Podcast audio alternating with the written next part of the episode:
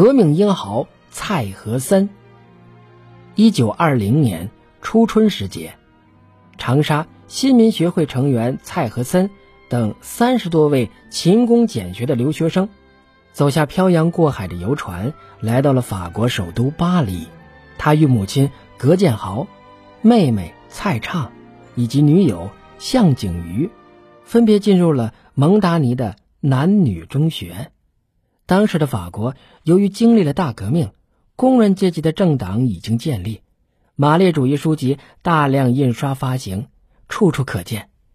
蔡和森每天穿着旧的发黄的衣服，坐在简陋的学校宿舍里，克服严重的哮喘病。认真学习革命理论，半年以后，他兴奋地告诉向景瑜：“通过阅读马列主义书籍，我的思路比以前开阔多了。世界形势正快速发展，中国也应该一样。”暑假里，新民学会留学人员在蒙达尼举行会议，蔡和森提出，改造世界需要以马克思主义为指导的无产阶级先锋队——共产党。实行无产阶级专政，走社会主义道路。如果想改造中国，就必须成立中国共产党。会议开完之后，他写信告诉了国内的毛泽东。看完蔡和森的来信，毛泽东对他的观点十分赞同。于是，毛泽东召集国内的新民学会人员开会，对蔡和森提出的问题进行热烈的讨论，并且开始在湖南建党。一九二一年底，蔡和森被法国政府以宣传共产主义的罪名驱逐回国。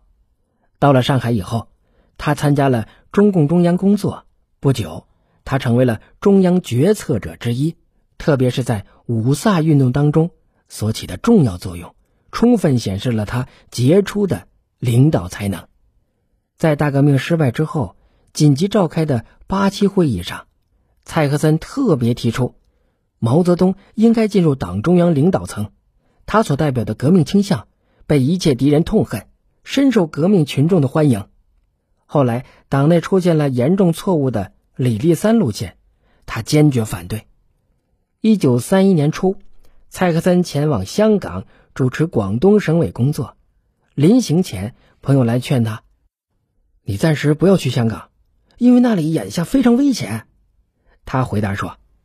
干革命，哪里需要就去哪里，不要考虑个人安危。结果他还是打算毅然前往香港。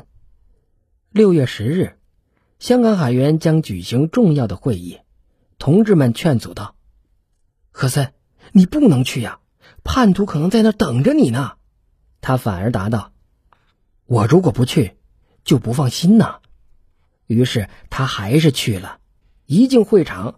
他就被叛徒带的国民党特务逮捕了，在广州监狱中，蔡和森受到了各种的酷刑，却始终不向敌人透露党的任何秘密，不愿出卖组织和同志。看他被打得遍体鳞伤，难友们都纷纷流泪，他却说：“大家不要哭泣，革命终有一天会成功的。”就这样。蔡和森怀着忠诚的信仰，为革命事业壮烈牺牲。